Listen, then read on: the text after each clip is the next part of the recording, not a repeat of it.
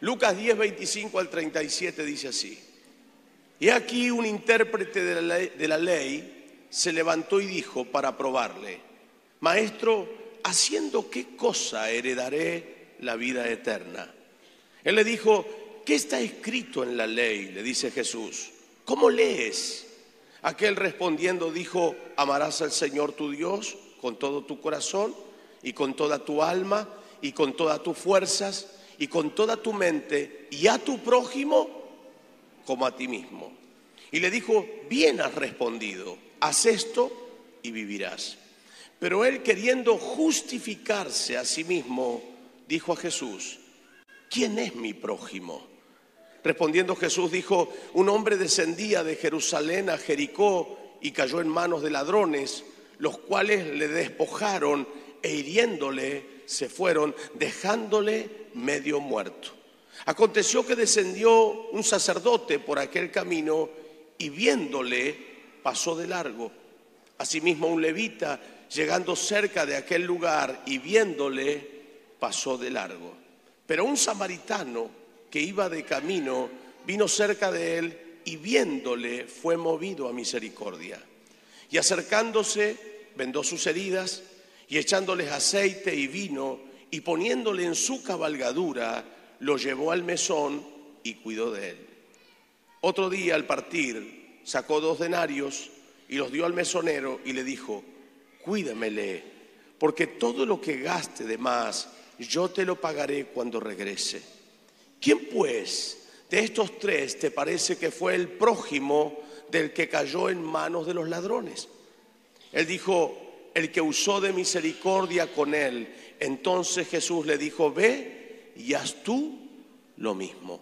Creo en el poder de la declaración, levante sus manos al cielo, diga conmigo así, Señor Jesús, gracias por tu palabra, tu palabra es verdad, tu palabra me bendice, tu palabra me prospera, tu palabra me edifica. Bendice a mi pastor con revelación, con ciencia, con gracia sobre gracia para ministrar tu palabra. Bien alta sus manos dice, vacíame de mí y lléname de ti en el nombre de Jesús. Y todos decimos, amén y amén. Vamos a darle un fuerte aplauso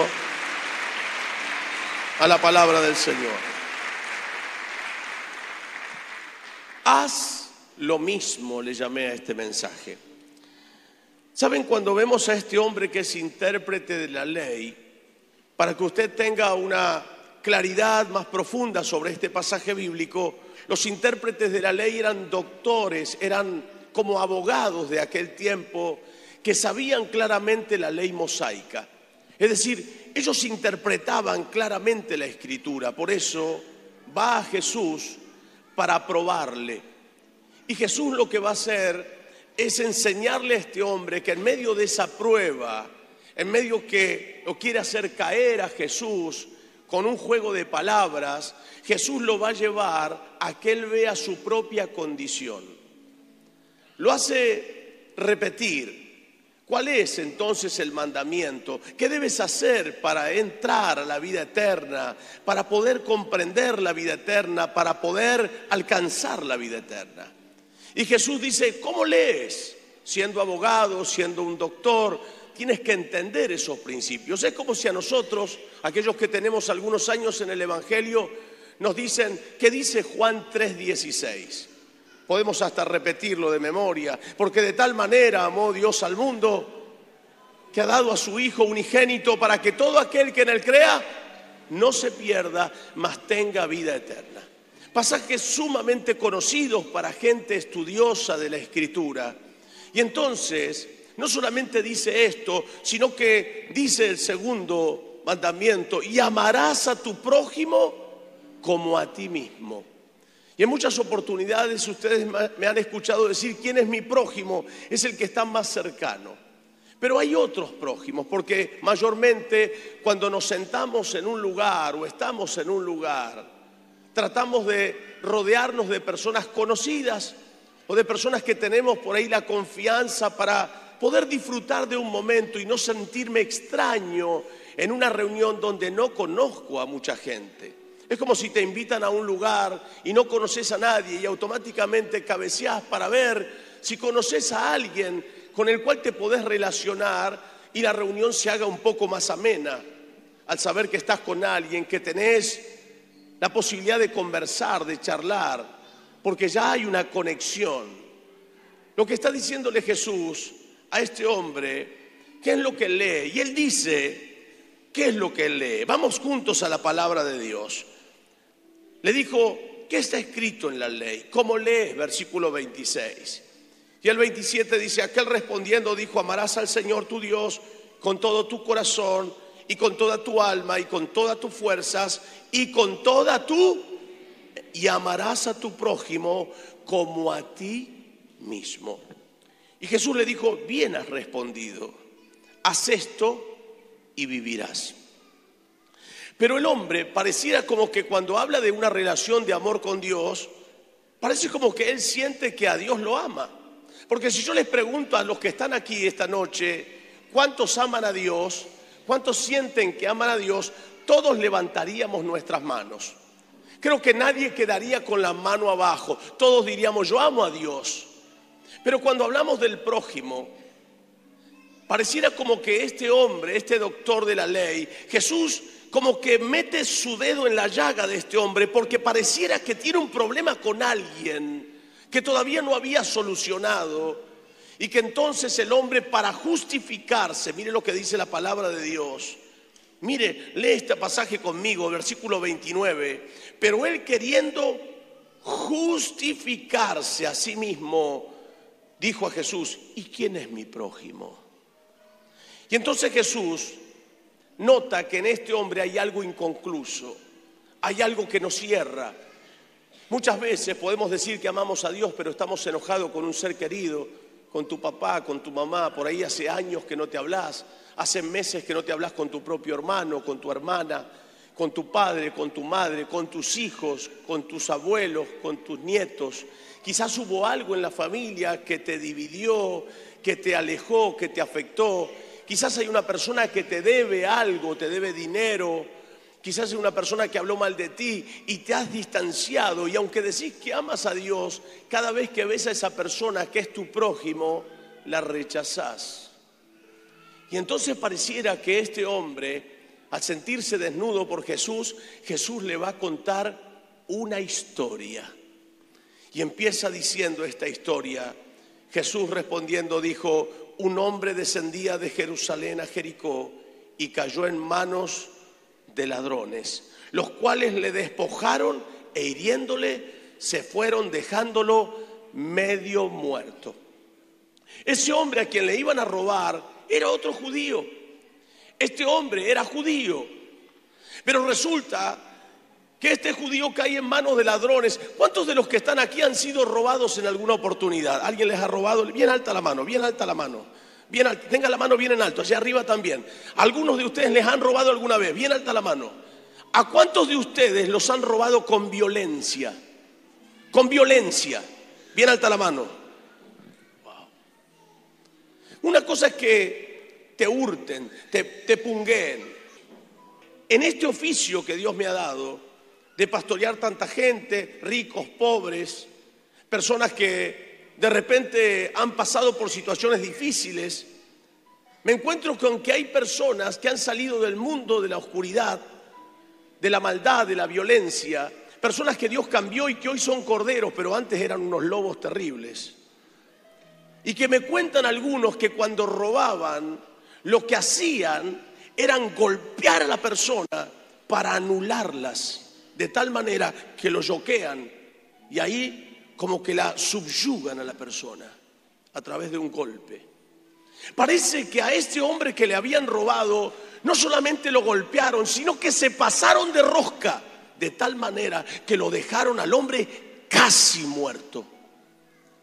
Y entonces Jesús toma esta ilustración y dice, el hombre fue robado, no solamente le saquearon, no solamente lo lastimaron, sino que lo dejaron como muerto, tomaron todas sus cosas y se mandaron a mudar.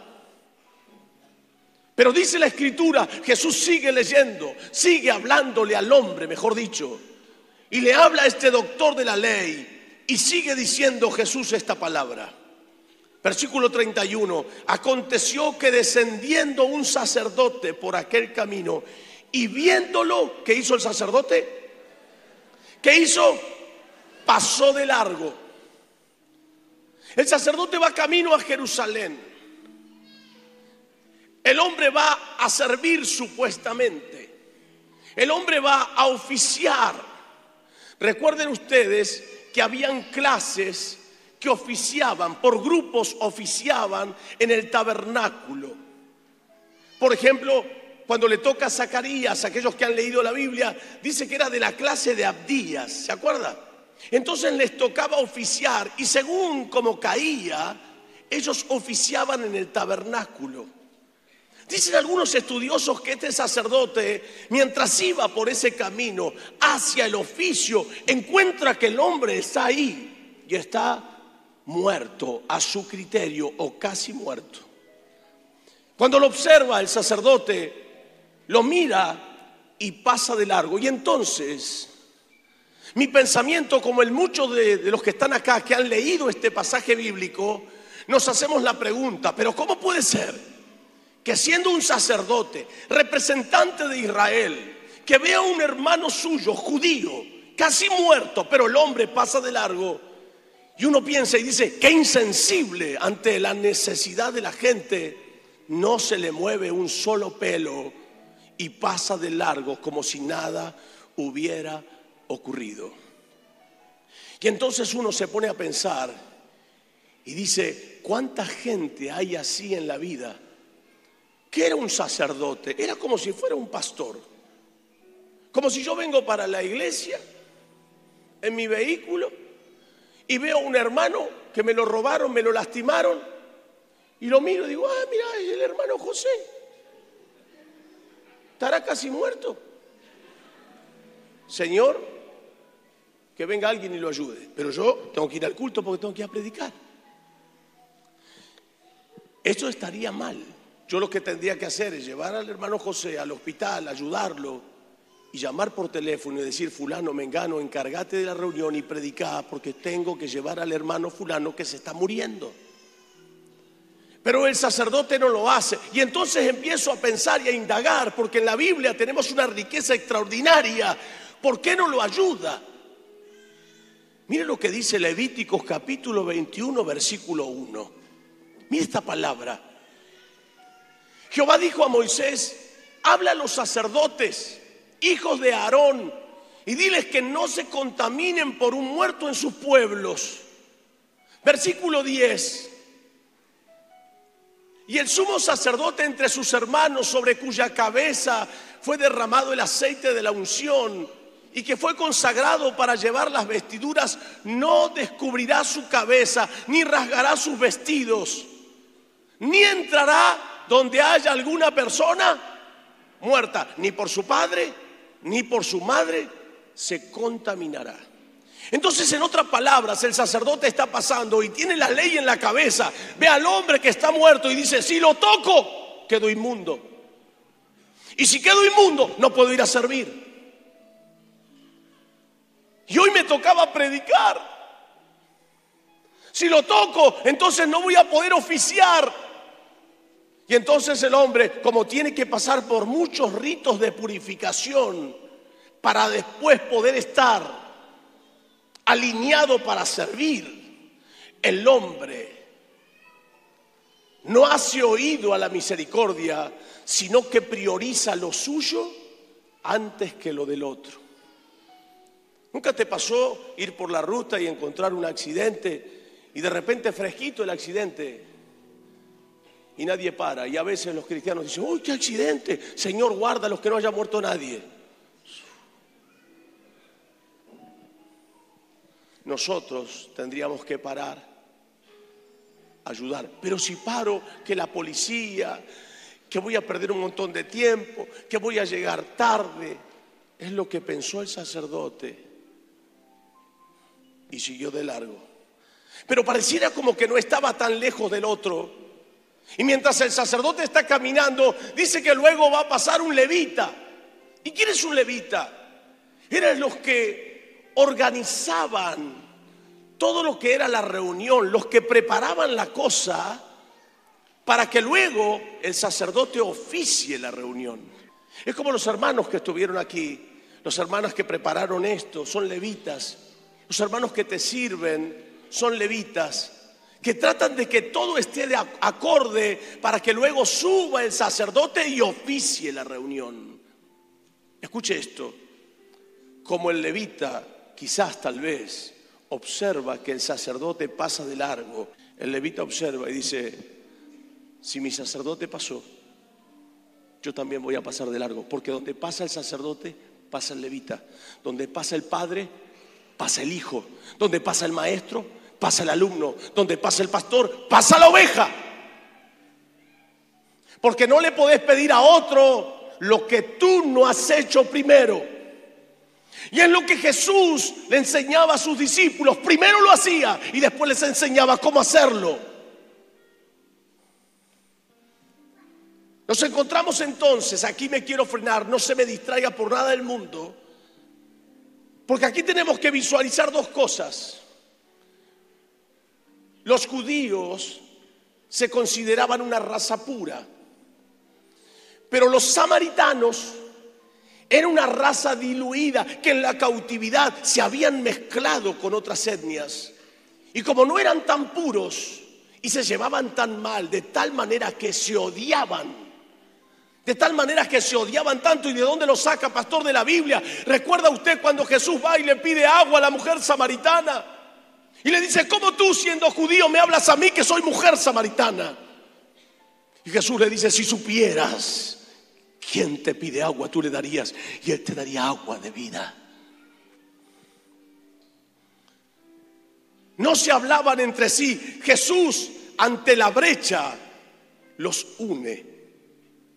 Jesús donde hay una separación une. Lo que va a ocurrir aquí es que judíos y samaritanos no se hablan. Y entonces Jesús no es que toma al azar una persona sabe a quién tomar porque está hablando con un doctor de la ley mosaica. Está hablando de que quien fue robado fue un hombre judío. Está hablando de que un sacerdote judío pasó y no ayudó. Y está hablando de que un levita judío pasó y no ayudó.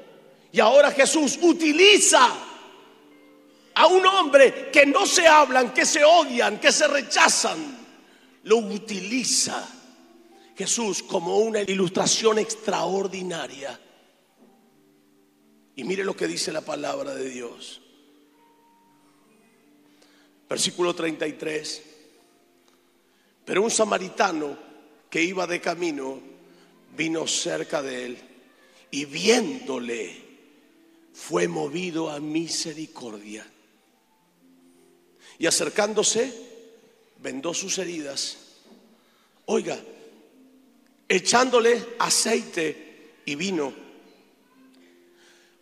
Este samaritano, a pesar de que no se hablan, a pesar de que se odiaban samaritanos y judíos, cuando lo ve, no importa lo que los desunía, lo que lo moviliza al hombre es la misericordia. Si estás viendo que tu madre sufre, ¿por qué no le hablas todavía?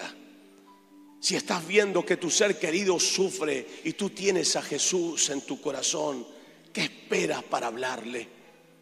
Si estás viendo y observando que estás alejado o alejada, ¿qué esperas para ir y ayudar? Jesús lo que le está diciendo a ese hombre, entre ustedes que son judíos, que se creen que son los dueños de la verdad, entre ustedes no se ayudan. ¿Qué dice el Martín Fierro? Si los hermanos se pelean entre ellos, los devoran los de afuera. Está diciendo, entre ustedes se pelean y entre ustedes ni siquiera se pueden ayudar. Pero un samaritano que tendría todo el derecho para decir, no me compete a mí porque es judío y no nos hablamos. El hombre es movido a misericordia y oiga, va a ese hombre, le pone aceite en su herida, símbolo del Espíritu Santo. Le pone vino, símbolo de alegría, y lo venda. hace un proceso de sanidad, lo carga en su cabalgadura y lo lleva al mesón. Óigame, eso le llevó todo su día. No le importó perder todo el día. El hombre tenía tareas para hacer, pero priorizó a aquel que estaba sufriendo. Priorizó la vida de ese hombre que no había nadie que lo ayude, porque si dice que estaba como muerto, ese hombre si nadie lo ayudaba, indiscutiblemente se iba a morir. Sin embargo, lo carga y lo lleva al mesón. Pone por favor el versículo 34. Y acercándose vendó sus heridas y echándoles aceite y vino y poniéndole en su cabalgadura, lo llevó al mesón y, ¿qué dice? Y cuidó de él. ¿Qué dice? Todo el día. Ay, es que yo te ayudaría, pero tengo tantas cosas para hacer. A ver si puedo llamar a alguien que me cubra porque yo no puedo, no me dan los tiempos. Es que hoy justo tenía que ir a otro lugar. Es que no, no puedo hacerlo porque estoy comprometido con otras cosas. Díganme si ese samaritano no tenía compromisos. Claro que los tenía, pero priorizó.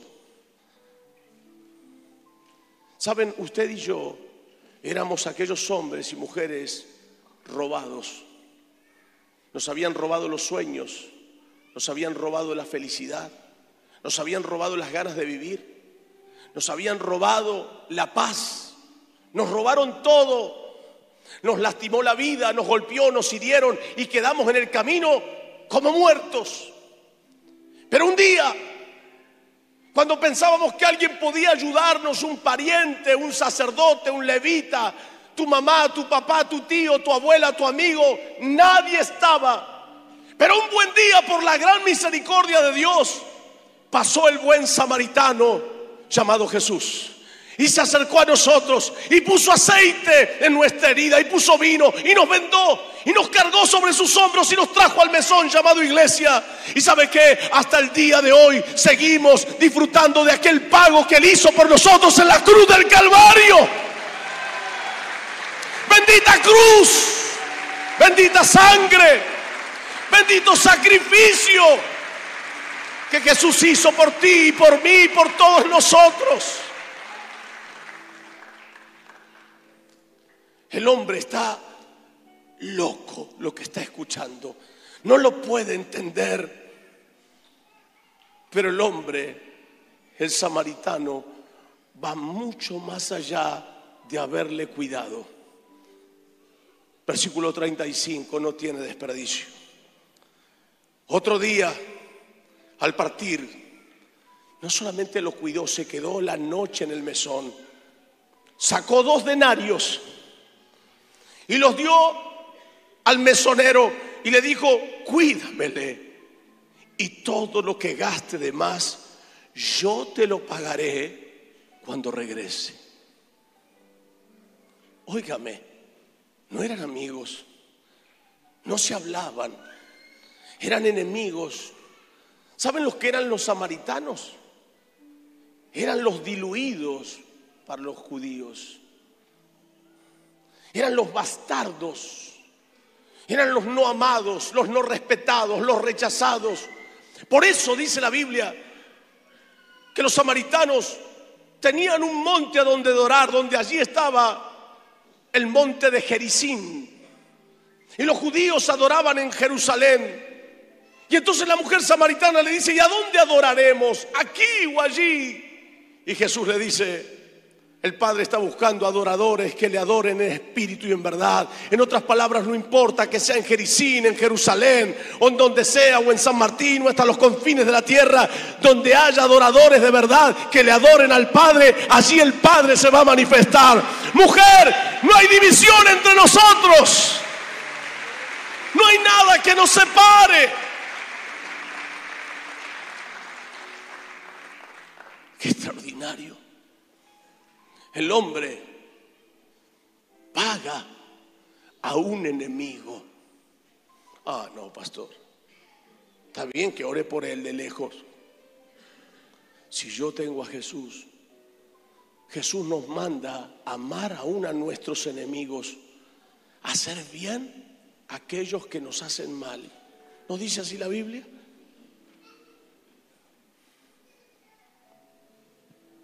El hombre perdió todo su día, perdió una noche, puso su nombre de por medio porque se había ganado la confianza del mesonero. Si yo voy aquí a un restaurante que nunca fui y voy con usted y le digo, ¿sabes qué? No tiene plata. Mira, dale de comer y yo me tengo que ir, pero si come de más o quiere postre o café y se va a quedar a la noche y después va a venir y va a desayunar, yo después te lo pago. ¿Sabe lo que me va a decir? Yo a usted ni lo conozco. Si ustedes no me pagan, yo no les sirvo nada. Este samaritano era una persona confiable. Era una persona que se había ganado el respeto. El respeto del mesonero. Y que a pesar de que muchos lo rechazaron y no dieron dos monedas por él, que no le hablaban, que no le dirigían la palabra, el hombre estaba dispuesto a ayudar. Y entonces Jesús le dice esta palabra, versículo 36. ¿Quién pues de estos tres te parece que fue el prójimo del que cayó en manos de ladrones? Y él dijo, el que usó de misericordia con él. Entonces Jesús le dijo, ve y haz tú lo mismo. En otras palabras, cuando nadie te ayude, recuerda que Él sí te ayudó. Que cuando tú y yo estábamos al costado de la vida, llorando porque no queríamos vivir más, el Señor sí se acercó a nosotros. Mi primer auto fue un Falcon reventado llamado la empanada salteña. Yo que usted muerde la empanada salteña y sale jugo por todos lados. Ese era mi auto. Y me dejó muchas veces en la calle se rompía una rótula, se quedaba sin nafta. Claro, los autos no andan sin nafta. Se quedaba por el camino, se rompía una cosa, se rompía otra. Y muchas veces yo estaba con mi hija Melissa y con Débora en el auto y mi esposa y yo oraba para que algún alma caritativa me ayude. A veces nos quedábamos debajo de la lluvia con el auto y como en la iglesia nadie tenía coche, no tenía nadie que me auxilie, ni el chapulín colorado. Pero pasaron los años y el Señor me regaló mi primer cero kilómetro, un Renault 19 color rojo. ¡Wow! Era, era intocable, era una cosa, no lo podía creer. Y cuando yo iba con ese auto y veía una familia con sus hijitos que quedaban en la calle con una catramina como la mía, como mi empanada salteña, yo frenaba y le decía, ¿qué le pasó? No, me quedé, no tengo auxilio, se me pinchó la rueda y veía a los niños que lloraban y decía, saca la rueda. Y yo lo llevaba hasta la gomería, lo arreglaba y lo ayudaba al hombre a que ponga la rueda y luego me iba. Y muchas veces me dijeron, ¿qué es usted? Y yo le decía, yo soy un pastor de una iglesia chiquita aquí en Villaboyo. Y él me decía, ¿qué le debo? Y yo le decía, nada. Yo un día estuve como usted con un auto todo roto y me quedé muchas veces con la familia como usted. Lo único que le voy a pedir, que lo mismo que hice yo con usted hoy, usted cuando mañana esté bien, lo haga con otros. Eso también es el buen samaritano.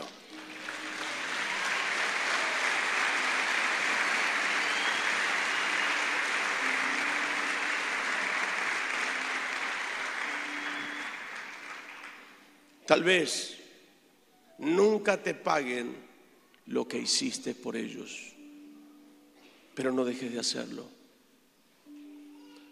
No hagas las cosas para que un día las hagan contigo. Las podrán hacer algunos, pero otros no.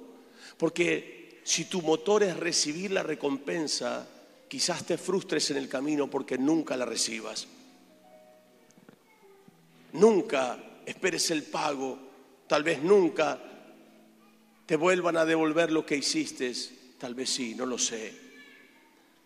Quizás nunca reconozcan que los ayudaste o nunca reconozcan lo que has hecho. Hay muchos padres que se frustran o madres que se frustran porque sus hijos nunca reconocen el esfuerzo de sus padres. No todos, pero algunos no lo reconocen. Mira las manos de tu madre, mira las manos de tu padre, mira los achaques de ellos. Fueron por ir a buscar la comida para ti. A veces ayudamos a tantos, extendemos la mano a tanta gente. Hazlo, sigue haciéndolo, aunque no recibas absolutamente nada. Tal vez nunca sientas la gratificación de escuchar en esas bocas y de disfrutar en tus oídos la palabra gracias. Quizás nunca lo escuches, pero aún así sigue haciéndolo. Porque Jesús lo hizo por ti, lo hizo por mí. Nos ayudó cuando estábamos, dije, errantes y tirados en el camino. Nos ayudó cuando nadie nos ayudó. Se reveló a nuestra vida no porque seamos los mejores, sino porque nos vio quebrados en la vida. Y hoy lo que Él espera de ti y de mí, que el favor que un día Él nos hizo, nosotros lo devolvamos en muchas otras personas que la vida les ha pasado por encima que están en las drogas, que están en el alcohol, que están en los juegos, que tienen su familia rota, que no quieren vivir más. Allí hay mucha gente tirada en el camino, pero esta noche hay muchos cientos de samaritanos que dicen, yo quiero ayudar a aquel que está postrado, así como un día Jesús me ayudó a mí. ¿No es esto extraordinario? Denle un aplauso fuerte a Cristo Jesús esta noche. Aleluya. Cada uno de los que estamos acá podemos llegar a pasar en algún momento alguna situación difícil. Pero sabe que corremos con ventajas, porque estamos en una congregación de miles de samaritanos. Mira que está al lado, es un samaritano. Ese te va a ayudar. Alguien te fue a visitar en tu dolor. Alguien te alcanzó una palabra de esperanza. Hagamos lo mismo por aquellos que sufren. Y aunque estamos casi en el umbral del tiempo del fin, les estoy diciendo a todos ustedes que viene un tiempo donde muchas personas que estaban moribundas volverán a la vida fortalecidas, porque un samaritano como tú y como yo lo han levantado como Cristo nos levantó a nosotros. Dele un gran y un fuerte aplauso a Cristo Jesús. Nos ponemos de pie. Señor Jesús, gracias porque en esta noche hemos sido favorecidos al tenerte. Porque un día también fuimos errantes, despreciados por muchos. Señor, hemos sido robados por, por muchas cosas en la vida. Habíamos perdido sueños, proyectos, familia. Señor, nos buscaron para destruirnos muchas veces. Y hasta quedamos heridos y casi moribundos al costado del camino pero tú con tu amor nos abrazaste. Nos cargaste en tus hombros, sanaste nuestras heridas, nos trajiste a la iglesia, nos diste familia y pagaste la deuda. En esa cruz pagaste la deuda. Permítenos, Señor, ser como aquel samaritano. Permítenos, Señor, devolver en la vida de otros predicándoles de tu amor, aquellos que ya no quieren vivir más, aquellos que muchas veces lloran por las noches y se sienten frustrados, aquellos que nada los llena, que nada los satisface. Ayúdanos Dios a ser samaritanos y honraremos tu nombre y dirán que somos hijos de Dios porque hacemos las obras de nuestro Padre Dios. Amén.